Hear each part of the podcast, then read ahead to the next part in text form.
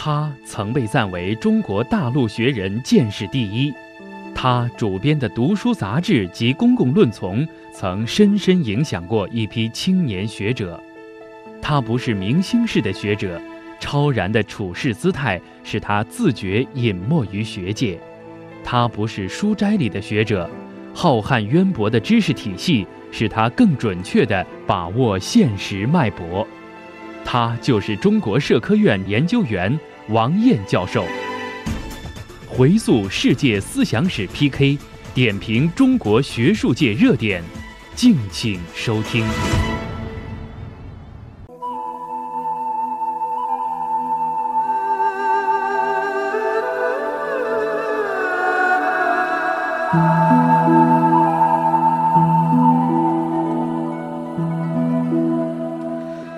一九七三年六月的一天。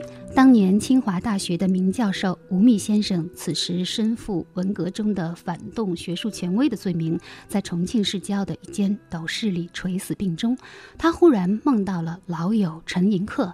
此前一年多，他曾经冒死写出一封信给当时广州中山大学的革命委员会。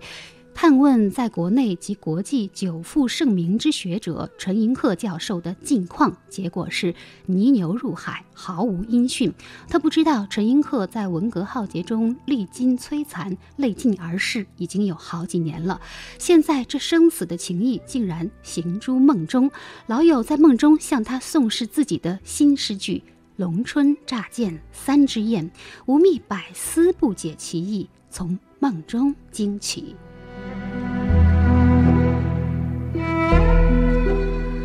听众朋友，大家好，这里是山东电台经济频道小凤直播室，我是小凤。今天继续播出中国社科院研究员、著名学者王燕教授访谈下篇，也是本节目嘉宾必谈之老三篇，关于王燕教授所携带的一本书、一部电影。和一张唱片。那么，在上期的节目当中，王燕教授为我们剖析了被称为“教授中的教授”、全中国最博学的人的史学泰斗陈寅恪先生他史学研究的三大转折及其蕴含在其中的核心价值——独立之精神、自由之思想。而王燕教授我们所带来的这本书，就是陈寅恪先生晚年住于岭南病榻的旷世巨作《柳如是》。别传，他被称为中国文化托命之人，三百年甚至一千年乃得一见的学术大师。他精通二十多国语言，却一生只用繁体中文写作。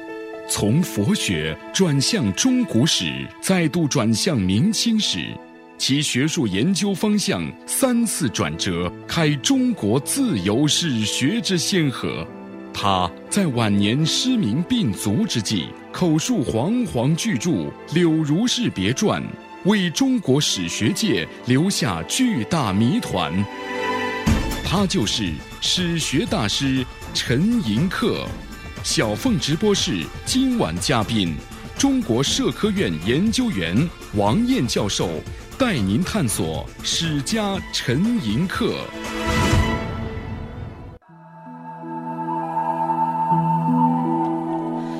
陈寅恪先生以半生精力用于研制中古史，而他的毕生心愿呢，也是写作一部中国通史及中国历史的教训。但是出人意表的是，他却在晚年对此弃之不顾，而是转而去开辟了明清史的研究。所谓著书为圣宋弘庄，以至于连他的弟子中最能理解他心事的周一良先生对此也感到大惑不解。而朱东润教授则更是在一次会议上。斥责说，堂堂教授竟以百万言为一个妓女立传，以至于城门弟子闻言愤而离座。这就关系到了陈寅恪给我们留下的晚年学术转向之谜。陈寅恪先生的就是明清史研究哈，我们说到这儿就不能不提他的这个旷世巨作《柳如是别传》。王岩老师也讲了，这个书是在。陈老先生就是眼睛也瞎了，腿也瘸了，目盲病足是吗？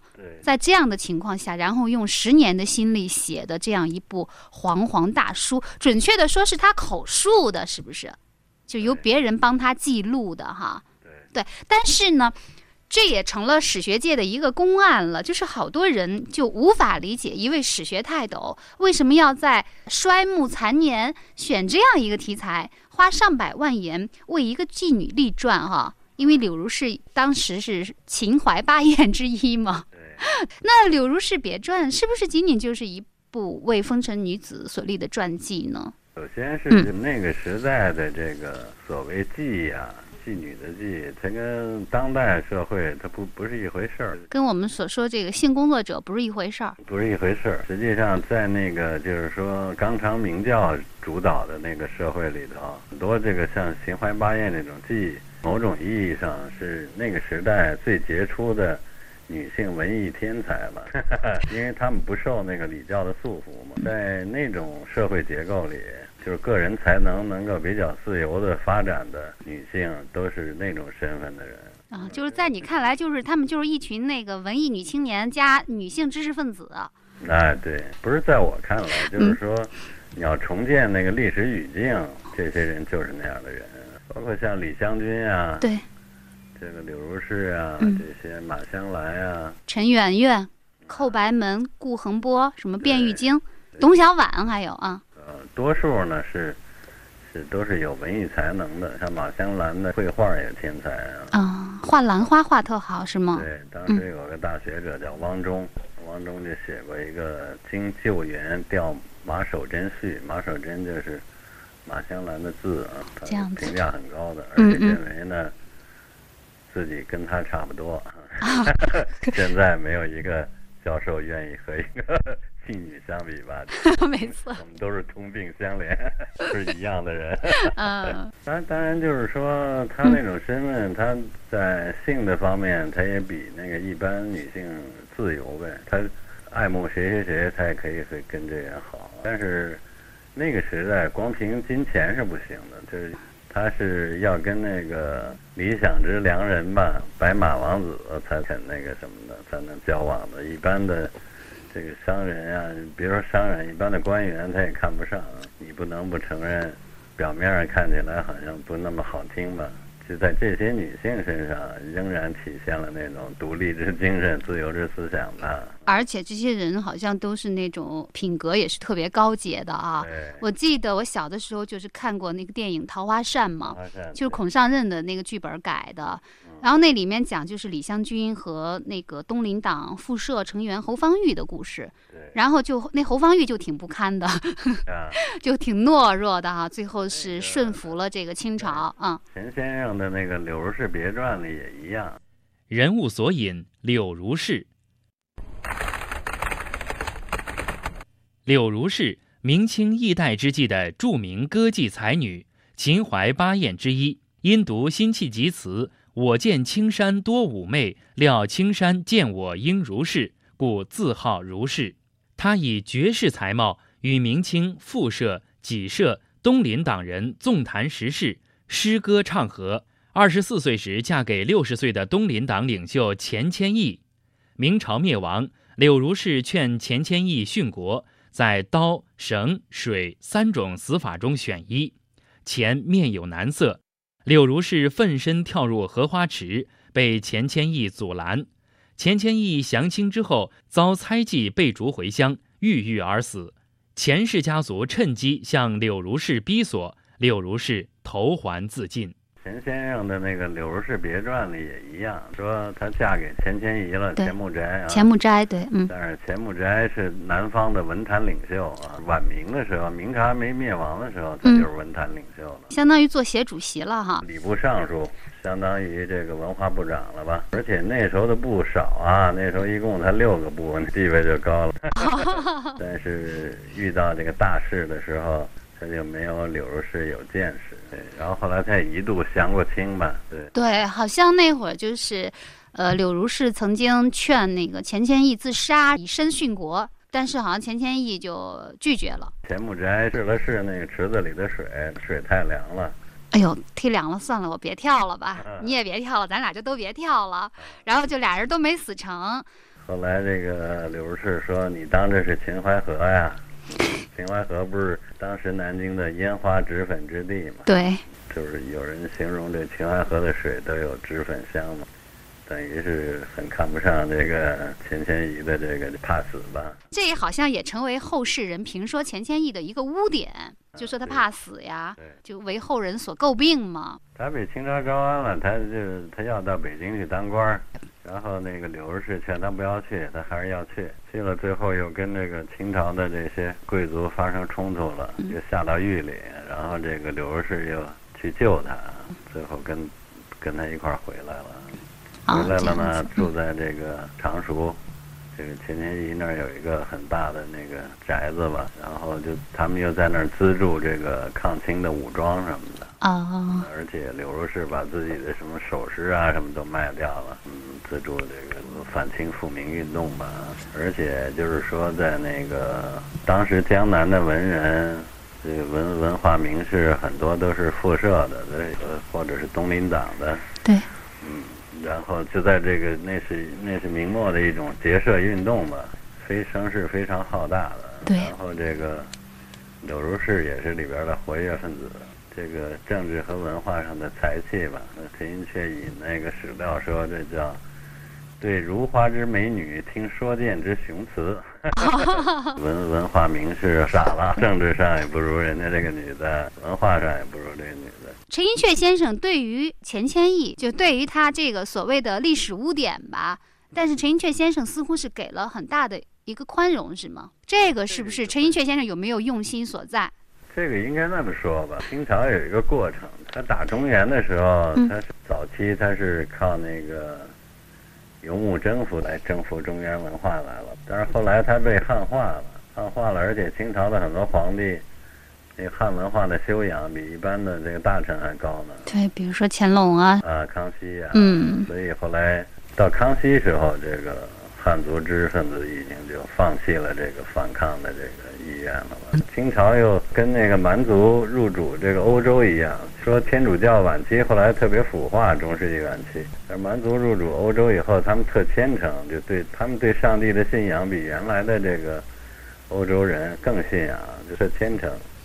天主教呢是出现很多腐化，嗯后来就出现了这种宗教改革嘛，把这个这个基督教刷新了嘛。宗教改革以后，按韦伯的说法，这个宗教改革导致了这个资本主义精神的产生。对，所以他有一本书是《新教伦理与资本主义精神》，对，对然后中国这个呢，它是这个儒家到晚明也比较衰败，然后这个清人入关呢，入关以后他汉化了呢，他比汉族士大夫更信仰这个儒家。清朝的君主老讽刺这个他的朝廷里的那汉族大臣，就是说你是假假道学呀、假理学呀，那那意思说我们这个满洲这个才这八旗才是身体力行。你像儒家这些经书，过去都没有经过很好的整理啊、教开呀、很多都读不通、读不懂。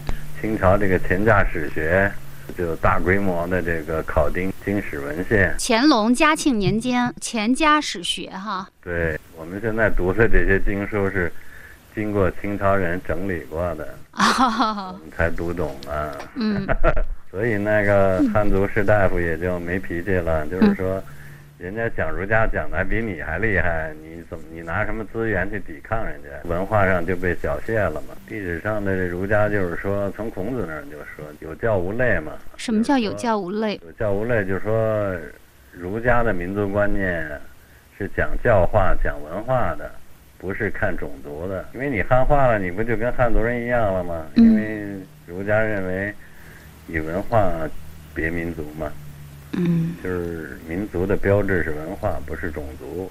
像钱谦益这个对于清朝的态度问题，最初的时候那种就是说避免那个被游牧民族的文明给野蛮化嘛，就是说你中华文明这个核心已经发展的比较高了。那你都变成游牧民族，那不又低了吗？又退了，那你得保证保证这个文明不被野蛮化。那么你你这个抵抗是有意义的。那在统治者汉化了以后，你去抵抗就没多大意义了。对既然你的民族概念是文化的，不是种族的，对，那么这个这个，所以这个他对钱谦益的某种宽恕，就应该从这个角度去理解。《柳如是别传》这本书八十年代才在中国正式出版发行，而且按照呃陈寅恪先生的要求是繁体竖排，是非常难读的一本书。实际上，它并不是那种像《桃花扇》似的那种呃什么才子佳人的小说了啊，就那种书，它实际上是一部史学著作哈。不过一般人呢就觉得很难通读下来。我不知道王岩老师，你读过几遍？我是认真读过。我也记不清多少遍了。天哪，你读的时候觉得累吗？反正开始的时候，不单是《柳如是别传》，就是他的基本著作，我都觉得挺晦涩的，不知所云吧。我就觉得他名声又那么大，他的这个著作又好像没有什么太大的意思，所以到九十年代前期吧，才重新系统的那种读吧。才理解它的这个基本意义吧。这个刘晓峰先生他就说，陈寅恪好像是中国文化思想的这个大法师，但是呢，所练的就是在他看来，无非就是一些五毒梅花掌啊。就究竟有什么呃真正的那种呃秘功？他他的意思说，谁也没见过，谁也不知道。但是王艳老师，你找到了是吗？哎，我也只能是一种解读吧。一种解读。嗯，但是很多就是说。随随便便就谈的肯定是不可靠的。小凤直播室今晚嘉宾，中国社科院研究员王燕教授带您探索史家陈寅恪。很多人都以为陈寅恪晚年写《柳如是别传》是所谓的什么著书为圣宋红妆。但是你却把陈寅恪先生看成一位先知式的人物，而且你说陈寅恪先生对于呃历史政治的发展局势有着惊人的预见，我不知道你是怎么就是得出这个结论来的。一本《柳如是别传》，他如何从这本书里预见呃中国的这个未来社会呢？第一是就是说历史在中国文化和西方文化里的地位是不一样，就是在中国文化里面。政治的正当性就来源于历史，所以那个每一个新朝，他都要给前朝修史嘛。比如说这个清朝就请请这个集合了大批文人写明史，这个这个民国又给清朝写史。就是说，前一朝跟我这一朝是一种什么样的关系？我为什么能够这个掌握政治权力啊？你得从历史里得到说明啊。那所以说，历史怎么讲？从另外一个层面上来讲，它也是一部政治史，是吗？如果政治和历史无关，一个新王朝为什么要花那么大的力量给前一朝写历史呢？啊，所以这个中国的这个官方史学的记录是历史这世界上最最最最完整、最少有的。就是说，现在我们说有二十四史吧，但是其他国家都没有这个。在希腊，希腊认为历史是比较低的学问，哲学才是比较高的学问。但是中国呢，古代它也没有一个叫哲学的这个知识。孔子写《春秋》，但是他他不写哲学。就是说，这个如果说西方的政治权力更注重这个规范性。注重这个哲学上论证吧，中国更注重从史学上论证。你认为在中国语境里，还是可以通过呃历史以史见未来，是吗？对，嗯，就看你要建出的是什么东西。你要是对未来多少年做一个特别精确的、包含细节的预测，是靠不住的。但是那种大走势，它是能看出来的。那陈寅恪先生，他作为史学大家，就是他对中国传统社会、近代社会和未来社会，就这里面这个延续，他是怎么看的？延续呢，当然就是他提出那核心命题，就是独立之精神、自由之思想呗。从古贯穿到今，它表现形式不一样。比如中古出现了贵族，这个近古呢，这贵族瓦解了，进入平民时代了。但是这个自由、自由和独立的那种精神思想，都是。仍然顽强的、曲折的表现着自己，他认为这是华夏文化的核心价值呗。我是那时候所以强调这个自由主义史学家，就是说强调它的核心价值是独立自由嘛。就是在西方是那种，就是说这种自由主义它的核心往往是一种哲学就，是一些哲学家来论证？所以呢，很多人就不了解说一个历史学家能是自由主义者吗？那么就因为这个历史和哲学在中西文化里的地位不一样，所以你要在中国论证这个自由的基本价值，从史学入手比那个哲学更合适一些。哦，对，这种意义上说，不是中国产生不了自由主义，是产生了大家都不认识，啊，是把它当成一个遗老遗少，是不是？这个有色眼镜儿嗯颜色太深了，看不清世界了都。所以那些说陈寅恪先生没有思想史意义的人，实际上他们就没有真正的理解陈寅恪，对吗？对，嗯那王岩老师，您觉得您有没有对陈老，呃，对陈寅恪先生过度阐释呢？过度阐释要根据文本来定，根据这个解释学的规则来定。那么，有很多人说陈寅恪是国学大师啊，是个保守主义者啊、但是他解释不了陈寅恪的很多思想。这陈寅恪是史学的三变，你能解释吗？他为什么不研究东方学了？后头他讲中国史去了，后来又为什么不研究中国史，又讲明清史去了？你给不出一个合理的解释啊！一个，你既然说他是大师，他不可能在思想上存在那种明显的逻辑矛盾。如果他有明显的逻辑矛盾，他就不是大师了。他肯定有微言大义在里面说。他是大师，你又说他这个东跳西跳的，没有一定之规，对，你这不是自相矛盾吗？是那些人的阐释没不到位，而不是别人过度阐释。那说到这儿，我倒是觉得这《柳如是别传》对于陈寅恪先生来说，呃，是不是也是一部微言大义之书呢？我们也套用一下施特劳斯的那个方法吧，那种解释学的方法，就说他有显白的一面，其实也有隐晦的一面，是吗？因为毕竟陈寅恪先生在西方待了那么多年，他受了那么系统的呃西学的训练，呃，虽然他的学术风格完全是中国传统士大夫那种那种方式的哈，但是西方对他的影响是不是都已经化成符号，或者是化成什么样的东西，隐藏在他的文本里了？嗯就是他为什么挑选一个女性作为他的这个撰主啊？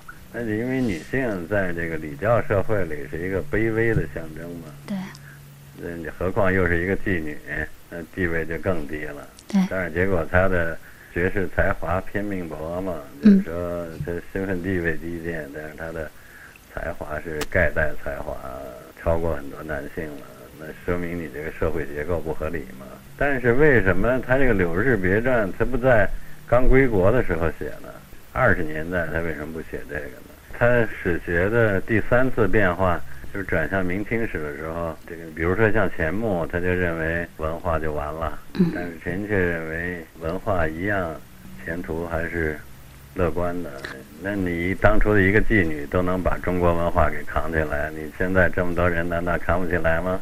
可是他在写《柳如是别传》的时候，就恰好是文革呃之前嘛，就山雨欲来风满楼，就是他在那个时候仍然是对未来、对文化充满信心的，是吗？在你看来？这才说明他有预见性嘛。嗯就在那个等于是大革文化命的时候，他就看到这个中国文化将来的乐观前景嘛。到现在那种声音多得很啊，什么这二十一世纪是中国世纪了，中国文化怎么大放光芒了？这那倒不足为奇了。是就是说，越是在那种严峻的环境里，越体现出那种预见性的。很多人很绝望，自杀的，就是文化人里，呃，很多的。嗯，自杀的特别多。啊，对，所以史学家他就见惯这个历史兴亡，他看得远呗。就更看出这个陈寅恪老先生洞察历史。历史这个本意就是变化的、发展的嘛，他就不被一时的那种表象所迷惑嘛，看到历史发展的常态。像文革前六十年代，他完成这个《柳如是别传》那一段时间里头，对啊，正是大搞阶级斗争的时代，他不可能说用特显摆的话来表达他的意思，当然要也比较隐晦、比较曲折了。对，所以你要读懂，你就不是随随便便能读懂的。所以呢，你必须要用一个比较深度诠释的办法。但是他自己就说了，嗯他做了很多诗，他的助手就问他说：“那个钱钱谦益的诗里面有这么多微言大义，说你就把他这个本意给发挥出来了。但是你的那些诗，你不自下注脚，后面的人怎么能看明白呢？”啊，他就一笑，他没回答。嗯但实际上意思就是说，我解释钱谦益的诗的方法，就是解释我的诗的方法。你看，你也不是城门弟子，没想到那个比城门弟子还理解师傅啊。那可能是就是说，有点像戏剧表演体系里说的那种渐离效果吧。原来美国的一个华裔学者萧公权吧，嗯说过一个话，就叫以以学心读，以攻心取，以平心术。就是说，你要对思想史的这些大家，你要用学习的心态去读，然后取舍的时候呢，你要公平，你不能是说因为比如说我是郭沫若的弟子，我就骂陈寅恪，嗯就不够公平了。学术天下公器嘛，嗯，然后以平心术，你要用这个平时的心态去叙述这些什么，不要有偏见，啊这是思想史的基本的规则吧。嗯我觉得我还是比较能够理解他的那种学术生命吧。那么你认为应该怎么样评价《柳如是别传》这样一本书，它在中国思想史包括史学方面的这个地位？一个是这个，实际上传统史学都建构在这个儒家的那种威权等级之治的基础上吧。传统史学啊，社会是分等级的，对呃尊贵卑贱。对，这个呃传统的儒家史学家对这个没有过质疑，但是这个陈寅恪的明清史，它就揭示了说，到了一个平等的社会，像明清这种是比较专制而平等的社会，它怎么发展出自由精神、独立思想？怎么能够在这个文化里维持一种高贵的气质？嗯这这这使那种有有才能的人能够不受压抑的得以伸展自己的才华，嗯就是反对那种集体平庸化吧。嗯说嗯在专制平等条件下，特别是容易出现那种集体的平庸化，他就通过历史的诠释回应了这个问题吧。对，还有一个，我就想问问您，陈寅恪先生，呃，他和新儒家的思想，像穆宗三这些人一致吗？差别在哪里？嗯，陈寅恪的那文化概念要比儒家要大，但是他和那个狭义的那种新儒家什么关系不大。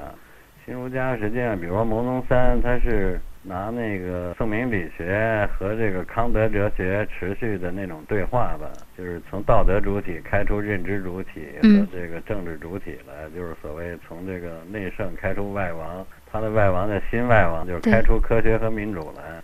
但是实际上，对西方现代文明的概括，用科学和民主也是太简单化了。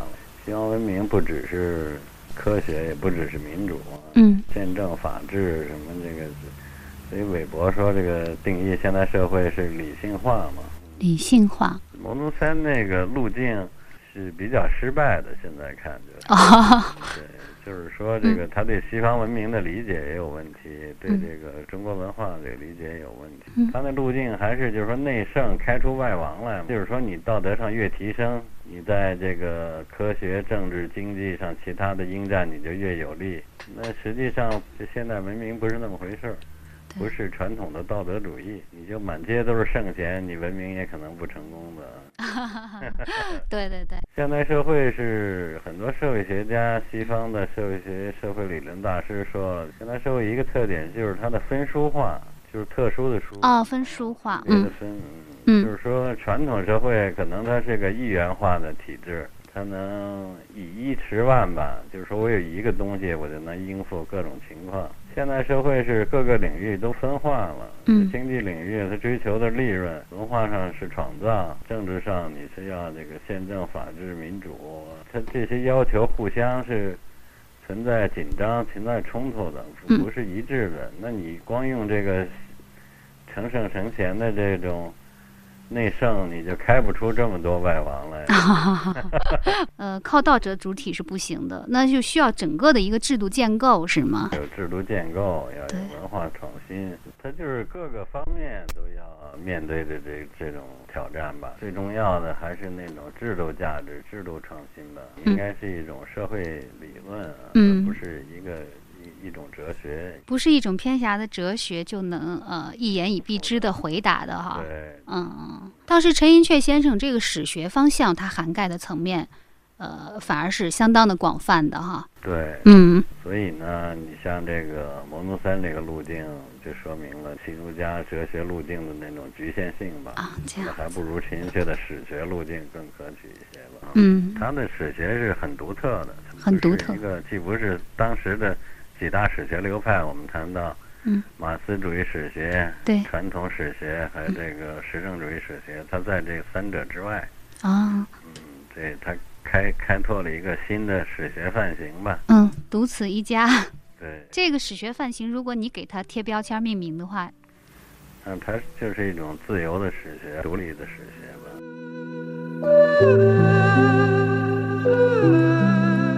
现代社会的根本特征就在于平等的个人的崛起。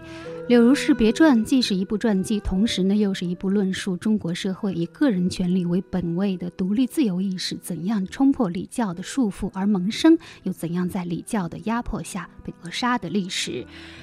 王燕教授在他的《陈寅恪政治史研究发微》一文当中指出，陈寅恪晚年在他的明清史研究中，给我们展示了文化托命之人的另一类型，这就是在历史结构的束缚中具备超越性思想的个人，而他们正是历史结构限制中的希望所在。